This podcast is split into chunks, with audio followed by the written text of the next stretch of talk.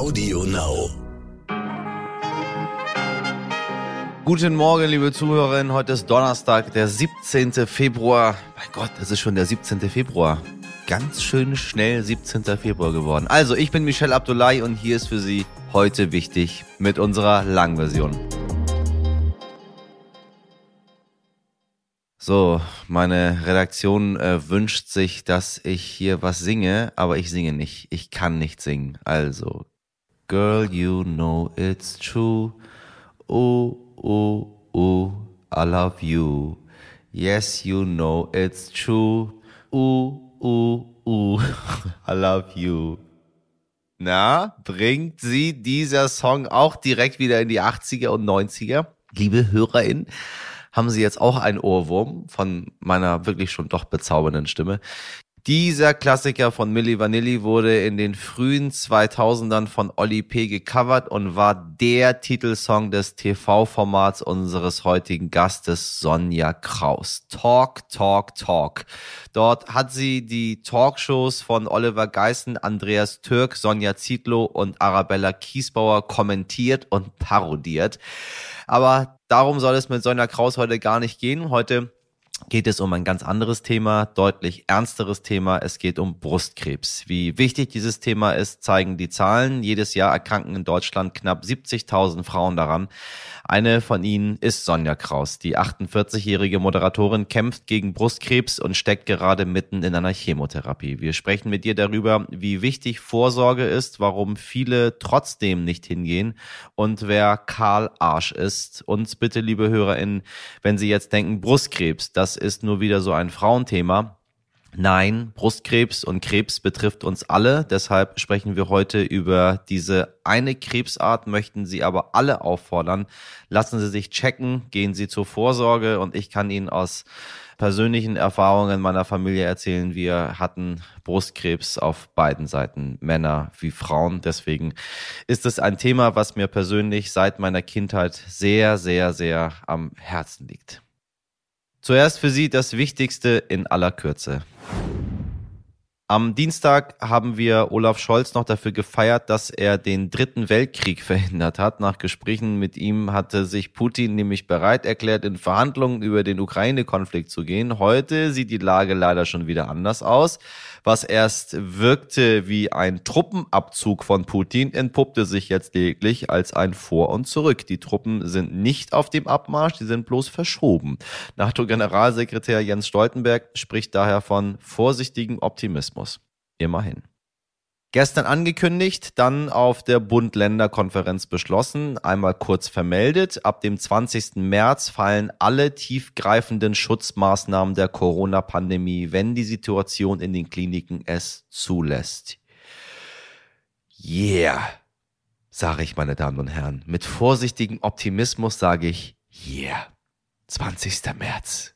Yeah die Bankkonten von QuerdenkerInnen einfrieren? Super Idee, vermutlich aber nicht machbar, zumindest nicht in Deutschland. In Kanada allerdings schon. In der Hauptstadt Ottawa blockieren ja Trucker seit mehreren Wochen wichtige Kreuzungen als Protest gegen die Corona-Impfpflicht. Premierminister Justin Trudeau hat daher angekündigt, die Blockaden per Notstandsgesetz zu beenden. Das Gesetz wurde 1988 verabschiedet, aber noch nie angewandt und erlaubt Trudeau, Bürgerrechte außer Kraft zu setzen und zum Beispiel die Trucks abzuschleppen oder Konten einzufrieren. Und ich sage, das ist richtig geil. Heute beginnt in Brüssel der EU-Afrika-Gipfel, auf dem über eine gemeinsame Zukunft der beiden Kontinente beraten werden soll. Zuletzt hatten nämlich vor allem Länder wie Russland, China und die Türkei an Einfluss in Afrika gewonnen und das findet die Europäische Union gar nicht so gut und will daher jetzt die gemeinsame Vision 2030 und einen großen Umbau der afrikanischen Infrastruktur angehen. BeobachterInnen halten einen solchen Pakt aber für ziemlich unwahrscheinlich, vor allem weil es zwischen den beiden Kontinenten in den letzten Jahren ja doch ziemlich gekriselt hat, zum Beispiel beim Thema Corona-Impfstoff. Während Europa boostert, fehlen in Afrika noch immer die Erstimpfungen. 99 Prozent des Impfstoffs muss Afrika von anderen Kontinenten beziehen. Pünktlich zu dem Gipfel hat der Pharmakonzert BioNTech jetzt aber angekündigt, eine gesamte Impfstoffproduktionskette bestehend aus zwölf Containern, den sogenannten BioNTech Containern in mehrere afrikanische Länder schicken zu wollen. Darin soll dann ab Ende des Jahres nicht nur mRNA-Impfstoff gegen Corona, sondern aus langer Sicht auch gegen Malaria und Tuberkulose produziert werden. Was ich nur immer noch nicht verstehe, wieso gibt man nicht einfach die verdammten Patente für den Impfstoff frei und lässt arme Länder nicht mit Ansage in die Katastrophe rauschen? Vielleicht wäre das ja ein guter Start für ein gesundes Verhältnis, meine liebe EU. Nicht nur an sich selbst zu denken. Es gilt wie so oft, Sharing ist Caring. Bleiben wir auch hier vorsichtig optimistisch, wobei sehr vorsichtig optimistisch. Corona, Corona, Corona. Ne? Sie wissen mein Lieblingswort. Ich bin satt, ich bin's leid und ich will dieses Wort eigentlich auch nicht mehr hören, wie Sie auch. Ja, und auch nicht mal sagen müssen. Der Virus ist gekommen, aber um zu bleiben. Wir müssen damit leben. Fertig. Daneben gibt's wirklich noch andere Themen und auch noch andere Viren, auch wenn wir das schon fast vergessen haben. Vielleicht erinnern sich ja noch Ebola, Schweinegrippe, SARS. Oh, was hören sich diese Worte jetzt plötzlich gut an im Vergleich zu Corona? Nein, Scherz. Zynischer Sarkasmus, der hat hier keinen äh, kein, kein Platz. Verzeihen Sie, ich nehme es wieder zurück. Alleine in den vergangenen zehn Jahren haben wir an diesen äh, Viren uns die Zähne ausgebissen auf der ganzen Welt. Daneben hat vor allem ein Virus nichts an Gefährlichkeit verloren, seit mittlerweile mehr als 40 Jahren. HIV nämlich, meine Damen und Herren. Jährlich sterben etwa 800.000 Menschen an seinen Folgen der Krankheit AIDS. Zwar macht die Forschung jedes Jahr Fortschritte in puncto Prävention, doch noch immer infizieren sich jeden Tag knapp 5.000 Menschen mit dem Virus. Und ein Heilmittel oder gar eine Impfung dagegen sind noch lange nicht in Sicht. Oder aus den USA kam jetzt die Meldung, dass eine HIV-erkrankte Frau mittels Stammzellentransplantation geheilt werden konnte. Die 60 Jahre alte Frau ist damit erst der dritte HIV-positive Mensch überhaupt, der geheilt wurde. Ja, und ist das jetzt ein Durchbruch? Das habe ich meinen Kollegen, den Leiter des Wissensressorts beim Stern, Christoph Koch, gefragt. Und leider muss er die Erwartungen deutlich senken. Das erste Mal, dass ein von HIV befreiter Patient öffentlich aufgetreten ist, war 2010 bei uns im Stern. Timothy Ray Brown, der Berlin-Patient, ein Amerikaner mit HIV-Infektion, der Leukämie hatte, ist in der Charité von diesem Virus befreit worden und auch von seiner Leukämie. Mittlerweile ist er leider an einem anderen Tumor gestorben. Das, was jetzt geschehen ist, ist besonders, weil es zum ersten Mal eine Frau betrifft und zum ersten Mal eine Person of Color, wo die Suche nach Spendern für ein neues Knochenmark, was nämlich der Trick bei der Sache ist, besonders schwierig sein kann. Und das Verfahren ist so, dass man ein Knochenmarksspenderpräparat verwendet, wo eine natürliche Immunität gegen HIV besteht. Es gibt Mutationen, die dafür sorgen, dass ein kleiner Teil der Menschen sich nicht mit HIV ansteckt. Und wenn man von denen einen passenden Spender findet, dann kann man durch so eine Knochenmarkstransplantation das HIV-Virus beseitigen. Aber das funktioniert nur, wenn jemand sowohl HIV-positiv ist als auch eine schwere Krankheit hat, die eine Knochenmarkstransplantation rechtfertigt. Denn eine Knochenmarkstransplantation ist immer extrem gefährlich, sehr belastend und hat schwerste Nebenwirkungen. Man wendet die nur sozusagen als letzte Linie der Krebstherapie an. Und deswegen sind diese Fälle so selten und auch schwierig zu machen. Sie sind selten als Sonnenfinsternis und deswegen hören wir nur alle paar Jahre davon. Das wird nicht zu einer Standardtherapie sich auswachsen, aber es wird sehr wertvolle Erkenntnisse dafür liefern, wie HIV im Knochenmark fortbesteht und was mögliche Angriffspunkte sind. Es ist eben aber nur nicht so, dass man daraus eine allgemeine Behandlung ableiten kann. Deswegen werden wir immer wieder von solchen Fällen alle paar Jahre überrascht werden. Die Wege, die man insgesamt gehen muss, sind aber andere, eben die Medikamente, die eingenommen werden und hoffentlich auch mal eine Impfung. Wenn Sie eine Frau und über 50 Jahre sind, dann wissen Sie, wovon ich spreche, wenn ich diesen einen Brief meine. Eine Einladung zum Mammographie-Screening der Brustkrebsfrüherkennung. Den bekommt jede Frau in Deutschland ab 50 Jahren, was leider reichlich spät ist. In Österreich geht es zum Beispiel schon ab 40 Jahren los. Und das ist nach Meinung vieler ExpertInnen nicht früh genug, denn Brustkrebs können auch junge Frauen bekommen und tatsächlich auch Männer. In meiner Heimatstadt Hamburg war eine der jüngsten Patientinnen im letzten Jahr gerade mal 24 Jahre alt. Das Problem, die Kassen übernehmen die Kosten erst, wenn auch wirklich ein Verdachtsfall besteht. Deswegen seien Sie hartnäckig und bestehen Sie auf eine Ultraschalluntersuchung. Und ab 50 gehen Sie zu ihrem Mammografietermin. Auch wenn dieser Brief nicht gerade einladend ist und eher wie so eine Werbeeinwurfsendung ausschaut, ja, das könnte man vielleicht auch ein wenig attraktiver gestalten. Wie wichtig das ist, erzählt Ihnen unser heutiger Gesprächsgast. Sonja Kraus ist unter 50. Bei einer Ultraschalluntersuchung hat sich herausgestellt, dass sie ein schnell wachsendes Mammakarzinom hat. Ihr Glück im Unglück, der Knoten war noch so winzig, dass die Ärztinnen frühzeitig handeln konnten. Sie hat sich beide Brüste entfernen lassen, eine totale beidseitige Mastektomie und sie steckt noch mitten in der Chemotherapie. Bereits vor ihrer eigenen Diagnose hatte sie für die TV-Show Showtime of My Life Stars gegen Krebs zugesagt. Hier lassen Prominente vor einem Millionenpublikum wortwörtlich die Hüllen fallen, um auf das Thema Früherkennung von Brust, Prostata und Hodenkrebs aufmerksam zu machen. Meine Kollegin Mirjam Bittner hat mit Sonja Kraus über die Scham vor der Vorsorge, die Diagnose Krebs und ihren ganz eigenen und persönlichen Umgang damit gesprochen. Hallo Sonja. Hallo Miriam. ich freue mich sehr, dass du heute da bist. Ähm, ich kenne dich tatsächlich noch früher von, von Talk, Talk, Talk, von der, von der Talksendung. Und jetzt begrüßen wir dich aber wegen einem ganz anderen Thema, das leider nicht ganz so lustig ist. Es geht nämlich heute um Brustkrebs, aber ich freue mich trotzdem total, dass du da bist und dass du Lust hast, mit uns zu sprechen. Aber gerne doch. Ich habe es mir ja so ein bisschen zur Mission gemacht, äh, aufzuklären und aufzurütteln und aufzurufen, dass alle Leute brav zur Vorsorge gehen, denn das hat mir tatsächlich das Leben gerettet. Hast du dich vorher schon regelmäßig selber abgetastet? Na klar, das habe ich schon. Dadurch, äh, dass in meinem Umfeld es wirklich der Wahnsinn ist, wie viele Mädels, wie viele Ladies, kann man ja schon sagen, äh, von Brustkrebs betroffen sind und die sind alle jünger als ich gewesen. Ich glaube, ähm, die jüngste war, ach, die waren auch keine, keine 30, als äh, in meinem engsten Freundeskreis eben die erste davon betroffen war. Und äh, von daher habe ich natürlich auch schon eine relative Disziplin an den Tag gelegt. Allerdings muss man sagen, mein Karl Arsch der Knoten, den habe ich nicht selbst ertastet, sondern tatsächlich äh, Routine, ähm, Vorsorgeuntersuchung beim lieben Gün, der da eine Sonographie gemacht hat, also einen Ultraschall und ähm, diesen kleinen, ähm, gerade mal ähm, knappen Zentimeter großen fiesen Möb, äh, ein Mammakarzinom, High Risk, schnell wachsend, bei mir entdeckt hat. Karl Arsch heißt der Knoten?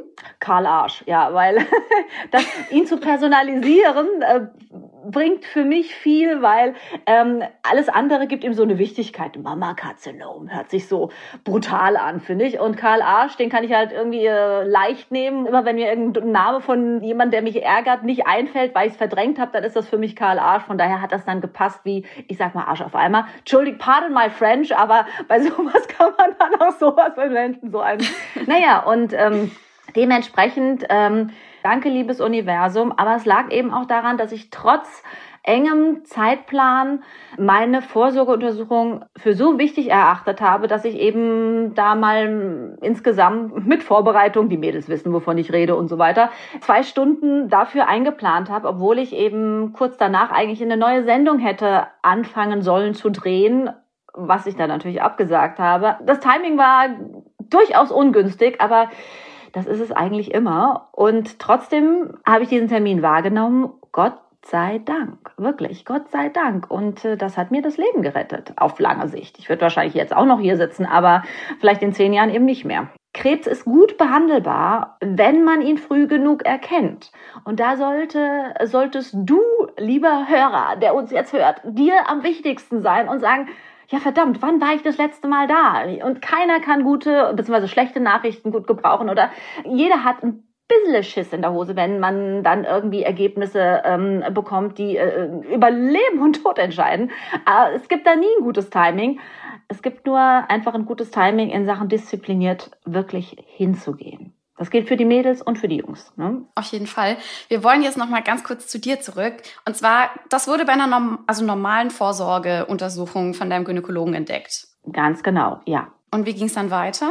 Naja, also ähm, du, du weißt ja erstmal gar nicht, was da ist. Da ich meinen lieben Gün ja schon relativ lange kenne und doch relativ empathisch bin und ihn ganz gut deuten kann, er hat mich hat kurz so geguckt, dass ich einen kleinen Schreck bekommen habe. Und obwohl er gesagt hat, machen Sie sich keine Sorgen, nicht aufregen. Sie gehen jetzt mal schön zur Biopsie. So eine Biopsie bedeutet, man bekommt eine wunderschöne Kanüle in die Brust geschossen und äh, eine Gewebeprobe wird von Karl Arsch äh, genommen. Damals wusste ich ja noch nicht, dass es ein Karl Arsch ist hätte ja auch irgendeine Zyste oder ein, ein, ein, irgendeine Fett, whatever sein können. Ja. Irgendeine liebe Lilly, aber es war eben nicht keine liebe Lilly, sondern irgendwas anderes. Ja. Das war dann, glaube ich, einen Tag später und dann dauert es auch nochmal einen Moment, bis die äh, Diagnose aus der Pathologie, ähm, die dann das Gewebe äh, untersuchen, da ist. Und ich weiß, wann ich äh, den Anruf der netten Professorin bekommen habe. Der wäre?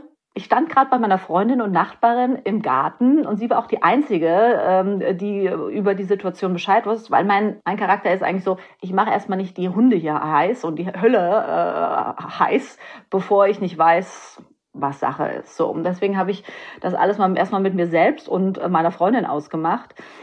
Naja, und ähm, ich stand bei ihr eben lustigerweise gerade im Garten, als ich den Anruf bekam und als dann die Professorin sagte, ja, das ist bösartig und ähm, Sie müssen jetzt Maßnahmen einleiten und am besten gehen Sie dahin und dahin und dahin. Dann in dem Moment bleibt ja kurz mal die Welt stehen. Ja, man, das ist wie in einem Science Fiction, in dem man kurz mal auf eine andere Station gebiebt wird. Der Luftdruck sinkt merklich ab und man muss erstmal ähm, die Luft anhalten, weil das Leben zerbröselt in diesem Moment. Und Gott sei Dank habe ich mich in diesen Strudel nicht groß äh, reinsaugen lassen und bin nicht in Ohnmacht verfallen, sondern es hat irgendwie 21, 22, 23, dann konnte ich wieder atmen und dann habe ich überlegt, okay, was tun? Mhm. Und bin irgendwie dann doch eher in Aktion verfallen. Und als erstes muss ich immer meine Freundin trösten, weil die hat mir am Gesicht angesehen, dass es keine gute Nachricht ist. Ja. Für die Angehörigen und die, die dich lieben, ist es meistens erstmal noch schwieriger einzuschätzen. Ja. Und ich habe aber dann gedacht, okay, jetzt musst du erstmal deinen Kalender aufräumen und dann äh, zapfst du deine Connections in die Uniklinik an. Und dann habe ich mir einen schönen Plan gemacht und dann ging es auch wieder. Also Ohnmacht ist eigentlich das Schrecklichste und nichts tun und, und, und man kann so viel da tun. Und ich habe dann wirklich so Gas gegeben, dass ich in Rekordzeit eben meinen Behandlungsplan aufgestellt habe. Mhm. Ja. Und wie ist jetzt gerade der Stand? Wie geht's dir gerade? Also mir geht's ehrlich gesagt, Hand aufs Herz, den Umständen entsprechend fantastisch. Also völlig schräg. Ich bin mitten in meiner Chemotherapie. Mhm. Ich habe ähm, drei knallharte ECs, ähm, die vielleicht einfach schon mal, das sind die großen Chemos, äh, habe ich schon hinter mich gebracht. Äh, jetzt kriege ich Montag die äh, nächste große und dann kommen nur noch zwölf kleine, die dann hoffentlich, keine Ahnung, jeder ist anders, gar nicht mehr so dramatisch sind. Und ich, für mich war Chemotherapie immer ein Monster. Also ich habe mich sehr radikal entschieden, was die Operation betrifft. Mhm. Das heißt? Das heißt also, man hätte bei meinem kleinen, kleinen Knoten hätte man auch brusterhaltend vorgehen können. Mhm. Ich habe aber gesagt, nee, also äh, ganz ehrlich, von Brust habe ich die Schnauze voll. Ich habe super nett gestillt und trotzdem habe ich den Scheiß an der Backe. Nein, ich brauch's nicht mehr. Weg damit. So und äh, dementsprechend habe ich eben mich zur Mastektomie entschieden, beidseitig war für mich dann auch die richtige Entscheidung, so radikal zu äh, verfahren, weil äh, tatsächlich hinter der Brustwarze noch eine Vorstufe gefunden wurde. Die hätte man nicht entdeckt, wenn brusterhaltend operiert worden wäre. Mhm. Deswegen war diese radikale Maßnahme für mich richtig. Das ist kein Walk in the Park, das ist auch nicht schön, das ist auch macht nicht Spaß, mhm. aber es ist richtig. Und was man vielleicht auch, ich möchte der Grund, warum ich da über meinen Fall rede, ist einfach nicht nur, weil ich die Leute zur Vorsorge animieren möchte. Ich möchte ihnen auch klar sagen, Krebs ist heilbar und was alles möglich ist. Ja. Das wissen die meisten ja auch gar nicht. Ich will einfach dass man mutiger und souveräner äh, auch in so eine Diagnose geht. Denn man kann tatsächlich heutzutage den alten Mist mit Karl Arsch dem Knoten rausnehmen und dann kriegt man so ein schönes, ich sag mal, Tüllsäckchen an den Brustkorb getackert und schon die schwuppdiwupp hat man die juvenile Silikonpackung dann wieder äh, sozusagen auf der Brust und ähm, es sieht wieder flott aus in einem Waschgang. Und das ist ja schon, finde ich, sehr beachtlich. Das heißt. Äh, ja, aber so ist es. Und das wusste ich auch nicht. Und ähm, mit dem Ergebnis bin ich sehr zufrieden. Besser als Original. Ich sage immer, toll, das sind jetzt meine Pornohupen. Äh, die sehen dufte aus. Die hängen nicht mehr. Hätte ich auch nicht gedacht, dass ich so juvenile okay. Brüste, wie mein Professor Tillemer sagt, im fast stolzen Alter von 50 habe. Aber die sehen wirklich dufte aus. Ja, und danach war halt aufgrund der Diagnose und ähm, des Typus des Tumors eine Chemo angebracht. Und ähm, davor hatte ich viel mehr Angst. Ich erzähle das jetzt so lustig mit der Operation. Das war auch nicht so. Da hatte ich noch eine Nachblutung und ich musste noch mal unter das Messer und so. Nicht schön, aber alles machbar. So, Chemo wo man sagt, fünf Monate wirklich ähm, für mich dahin siechen. Man hat ja dann diese Bilder im Kopf mhm. von Frauen, die nur noch ein Teil ihrer selbst sind. Da mache ich Stopp. Nee, klar. Sofort aufhören, über sowas nachzudenken, denn das ist nicht mehr so. Ja, Chemo ist kein, auch kein Walk in the Park, aber ganz ehrlich, ich arbeite die ganze Zeit noch. Ich habe dank einer Kühlhaube, du siehst. Alle Haare, ja. Ich habe noch Haare und, äh, nee, alle nicht. Moment, wir wollen jetzt mal nicht übertreiben. Aber da sind auf jeden Fall, also da sind auf jeden Fall viele schöne lange blonde Haare. Ja, äh, glücklicherweise, aber ich habe auch einen ziemlichen Mob auf dem Kopf. Also ich würde mal sagen, mhm. 50 Prozent muss ich mich mittlerweile verabschieden. Mhm. Ganz ehrlich, wenn es alle sind, auch kein Problem. Das ist halt so ein kleines, ein kleines Roulette.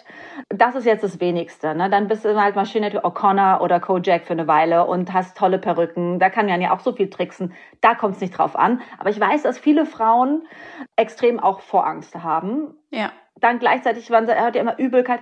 Ich habe mich kein einziges Mal übergeben. Ich äh, futtere wie ein Scheunendrescher. Ich habe einen anständigen Appetit.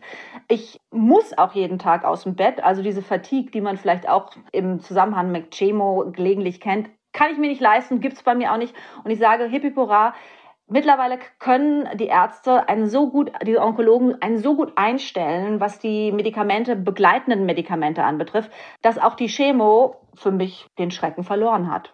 Ähm, du, ich finde es richtig gut, wie, wie, also locker und offen du über dieses Thema sprichst. Das tun, glaube ich, viele nicht.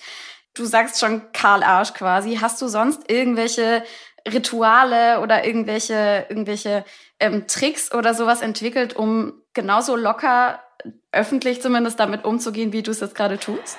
Ja, Tricks, ich, ich, ich bin sehr resilient. Ja, das ist, glaube ich, ähm, das habe ich jetzt erst für mich so gemerkt, weil jeder zu mir sagt, sag mal, das kann doch gar nicht angehen. Und meine ähm, Freundinnen sagen, Sonja, crazy, aber äh, ich bin sehr resilient und das ist und sehr patent und sehr bodenständig. Und ich glaube, ich muss da eben auch, ich habe kleine Kinder, ich muss da durchsegeln und äh, ich, ich, ich lasse viele Dinge nicht zu. Ich glaube, mhm. es gibt so viele Menschen, die mich brauchen ich kann es mir einfach nicht leisten, mich abzulegen ins Bett und, ähm, und still, die Füße stillzuhalten.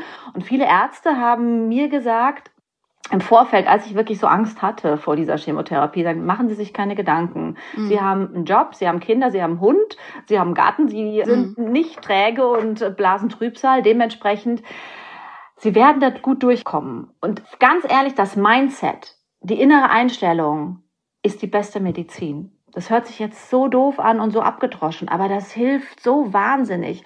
Und ich versuche jeden Tag, das ist auch das Schöne am, am, am das hört sich jetzt ganz schräg an, das Gute am Krebs.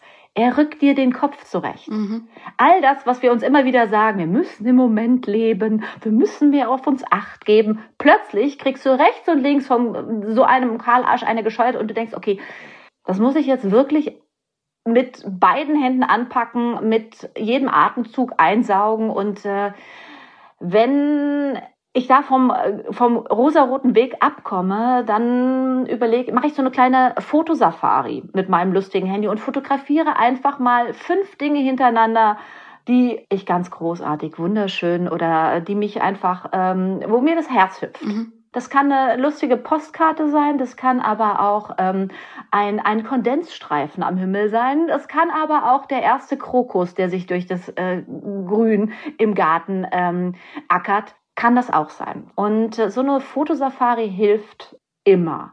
Aber das ist doch eine sehr schöne positive Einstellung, dass das irgendwie, das wollen wir ja unbedingt auch ein bisschen mitgeben. Und ich finde, das greift eigentlich auch die Sendung ganz gut auf, in der du ja auch Teil bist, also Showtime of My Life, Stars gegen Krebs. Hast du vor der Produktion oder während der Produktion von deiner eigenen Diagnose erfahren? Das war die verrückteste Situation eigentlich, denn ich hatte, also ich hatte ein Vorgespräch einen Tag, bevor ich meinen Routine-Vorsorgetermin mhm. hatte. Mhm.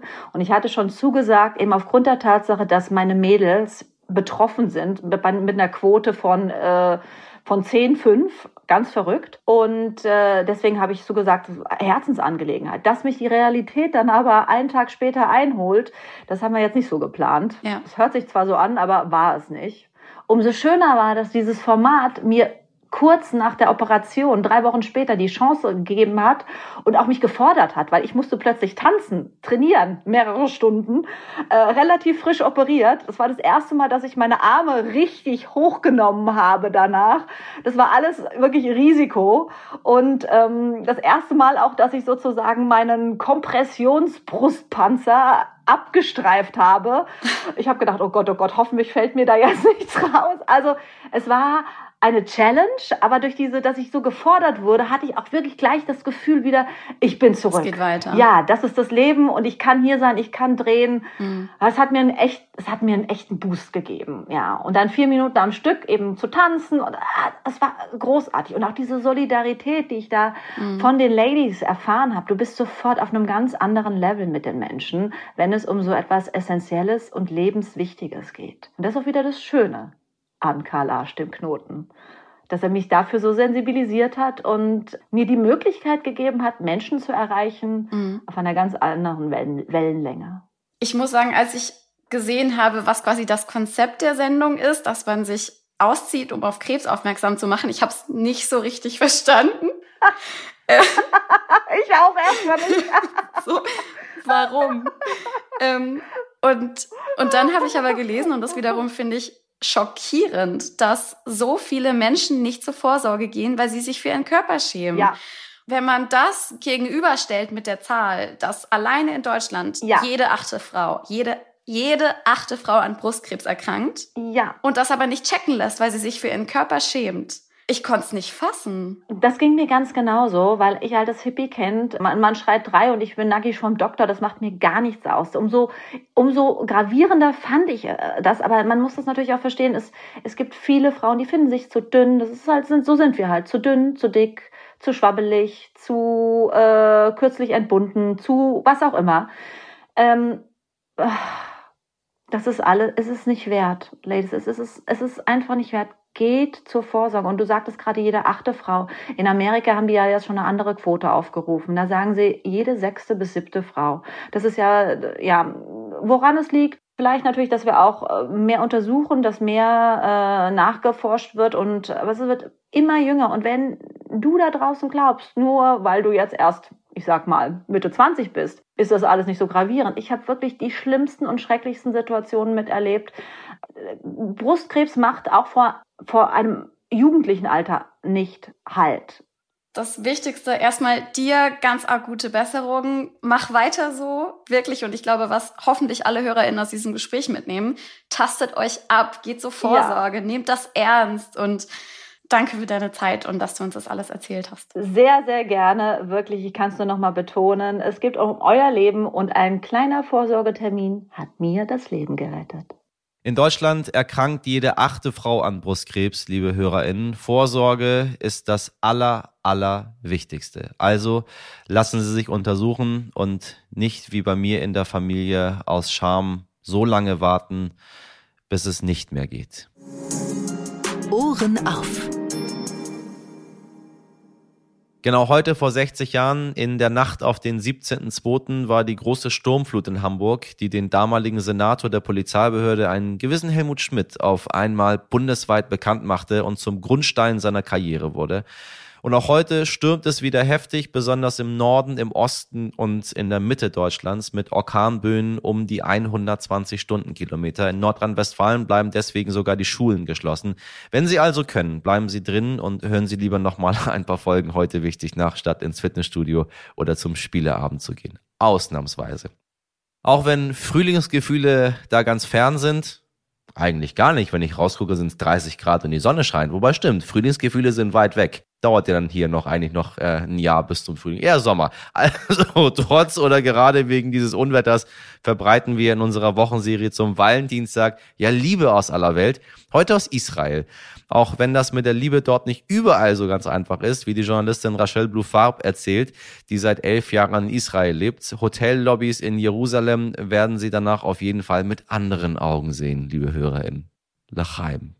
Ich bin ja jetzt schon seit elf Jahren hier in Israel, berichte von hier und aus den palästinensischen Gebieten.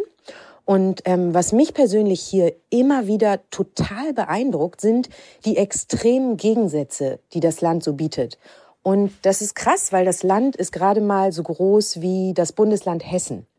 Ähm, in Jerusalem ähm, leben ja ganz viele streng religiöse Juden, ähm, ultraorthodoxe Juden. Und da gibt es zum Beispiel einen Stadtteil, der heißt Meerscharim, übersetzt 100 Tore. Und ähm, in Meerscharim, durch Meerscharim zu laufen, ist ehrlich gesagt wie durch so eine Theaterkulisse zu gehen. Da ist alle Frauen und alle Männer sind schwarz angezogen, klar, ne? Ähm, Kopftuch, lange Kleidung bis zum Hals bedeckt.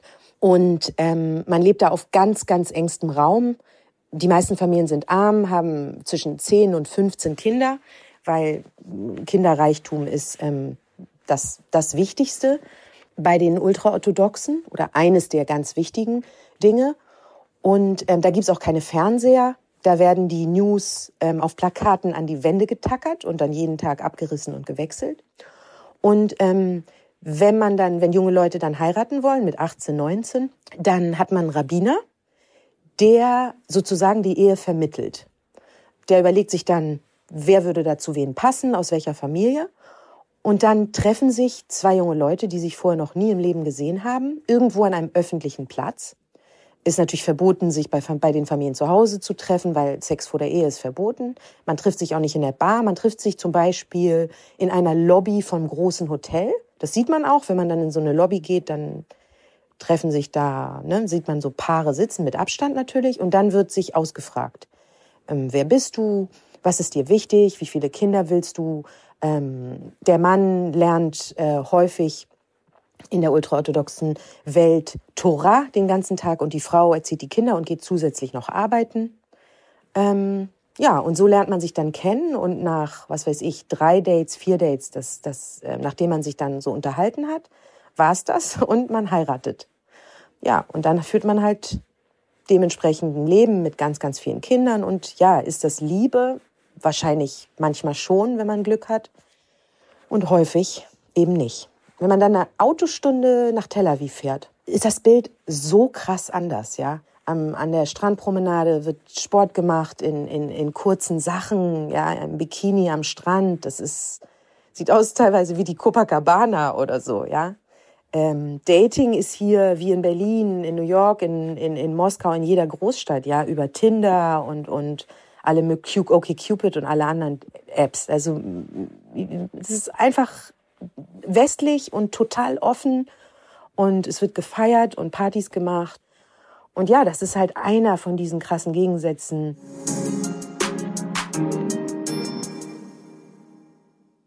Nach einer Sendung voller Krankheiten wünsche ich Ihnen gute Besserung für alle Fälle, auch wenn Sie aktuell gesund sind. Es schadet nie. Gute Besserung erreichen Sie bei uns, wenn Sie uns schreiben, was Ihnen wichtig ist, wie immer an heute wichtig at stern.de. Und gut geht's uns auf jeden Fall, wenn Sie uns abonnieren, weiterempfehlen oder bewerten. Meine zweite Immunabwehr, die Redaktion heute bestehend für Sie aus Sabrina Andorfer, Pia Bichara, Mirjam Bittner, Dimitri Blinski, Etienne Cebula und Frederik Löbnitz produziert hat diese Folge Nikolas Femerling für Sie. Ich wünsche Ihnen einen schönen Donnerstag. Machen Sie was draus. Bis morgen, Ihr Michel Abdullahi.